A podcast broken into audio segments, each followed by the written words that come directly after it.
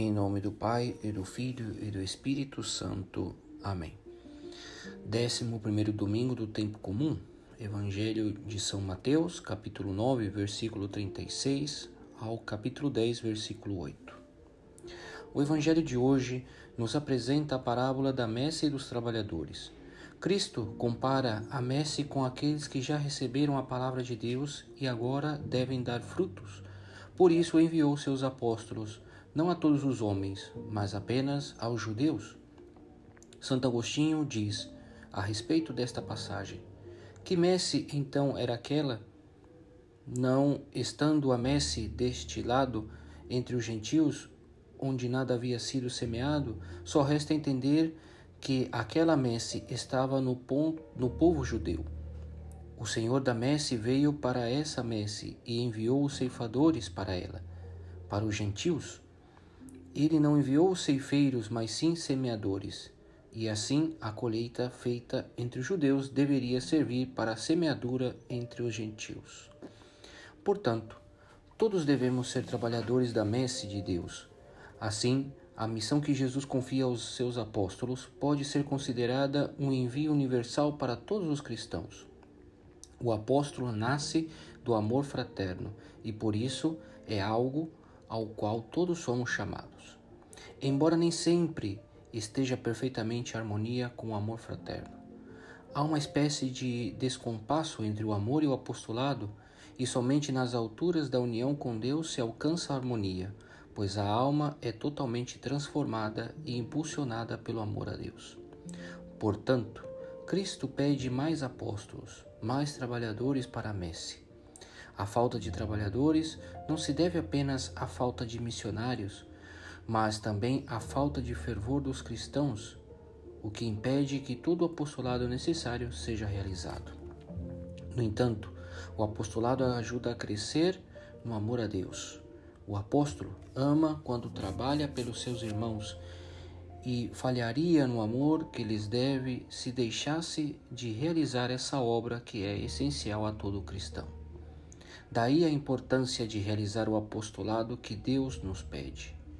Cada um sabe qual é o apostolado que Deus lhe pede de acordo com a sua vocação. São duas as coisas que Cristo pede aos apóstolos, sem as quais não se pode ser um verdadeiro apóstolo. Em primeiro lugar, ele pede a fidelidade. É o que Cristo pede a todos os trabalhadores que sejam fiéis ao seu trabalho. Ele expressa isso quando lhes diz o que devem fazer. Esta é a missão de vocês, é o trabalho de vocês, e portanto façam isso. Fidelidade ao Espírito de Cristo. Fidelidade que deve ser total e, portanto, inclui firmeza, vigilância e solicitude. Firmeza, ou seja, permanecer firme no trabalho a qual foi designado, realizar verdadeiramente a obra que nos foi confiada. Solicitude, com dedicação e cuidado, tudo isso é necessário para satisfazer o pedido de fidelidade que Cristo nos faz. E essa solicitude que o esposo pediu às dez virgens, da qual cinco foram imprevidentes.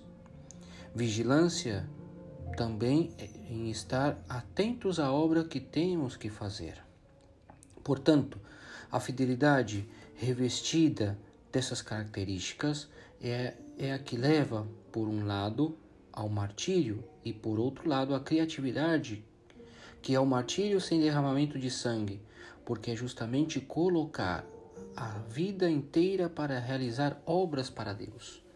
O martírio e a verdadeira criatividade são os dois é, sinais de fidelidade a Cristo.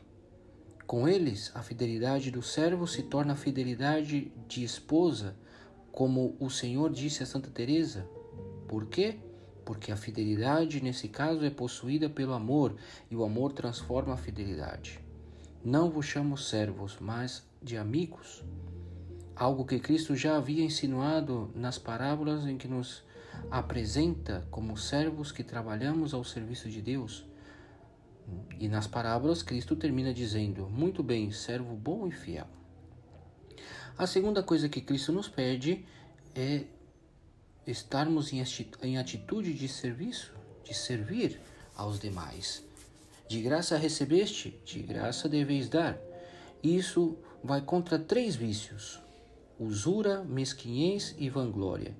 Contra usura, ele parece insinuar: não se acreditem donos dos dons que têm. Vocês não são senhores das coisas, do poder de fazer milagres, expulsar demônios, ressuscitar os mortos, curar os leprosos. Tudo isso são graças que Cristo derrama nos seus trabalhadores e, portanto, não devem se considerar donos e usufruí-las. Existem aqueles que consciente ou inconscientemente se consideram donos dos dons que têm e por isso os oferecem apenas quando querem. Também não devemos ser mesquinhos, ou seja, dar algo do que tenho, mas não tudo. Cristo diz que devemos dar o que recebemos de graça. E o que há em nós que não tenhamos recebido de graça? Como diz São Pedro na sua primeira carta, porque vós sabeis que não é por bens perecíveis, como a prata ou ouro, que tendes sido resgatados da vã maneira de viver, recebida por tradição de vossos pais, mas pelo precioso sangue de Cristo, o Cordeiro Imaculado, e sem defeito algum, aquele que foi predestinado antes da criação do mundo. Não devemos ser mesquinhos. Se recebemos e recebemos abundantemente, também devemos dar abundantemente. O egoísmo só consegue nos fazer perder exatamente o que queremos para nós mesmos. E em terceiro lugar, não acreditar que somos nós que fizemos a obra. Saber que somos capazes de fazer um ato sobrenatural, seja qual for, o menor que seja, é pela graça de Deus que recebemos gratuitamente. E, portanto, não somos nós que agimos, mas a graça de Deus que age em nós. Nosso Senhor ensinou isso em outro lugar do Evangelho. O que você tem que não tenha recebido, e se recebeu, por que se gloriar? Ou também em outra parábola dos servos. O servo que chega depois de trabalhar e não se senta à mesa esperando ser servido pelo seu senhor, mas se põe a, se põe a servi-lo, devemos dizer: somos servos inúteis, apenas fizemos o que deveríamos fazer.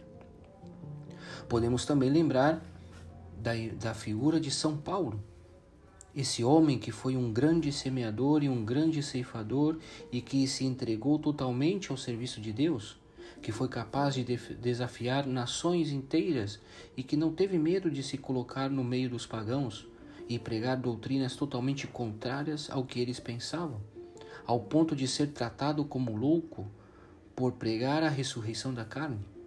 São Paulo, que fisicamente era pequeno, mas que no entanto era grandioso e por isso chega a dizer expressões que à primeira vista podem parecer carregadas de soberba, como dizer tudo posso, mas que mostram precisamente que ele não é mais do que um servo, um trabalhador da graça de Deus.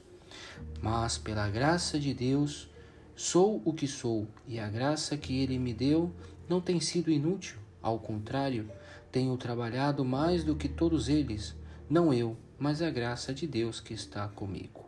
Louvado seja nosso Senhor Jesus Cristo, para sempre seja louvado.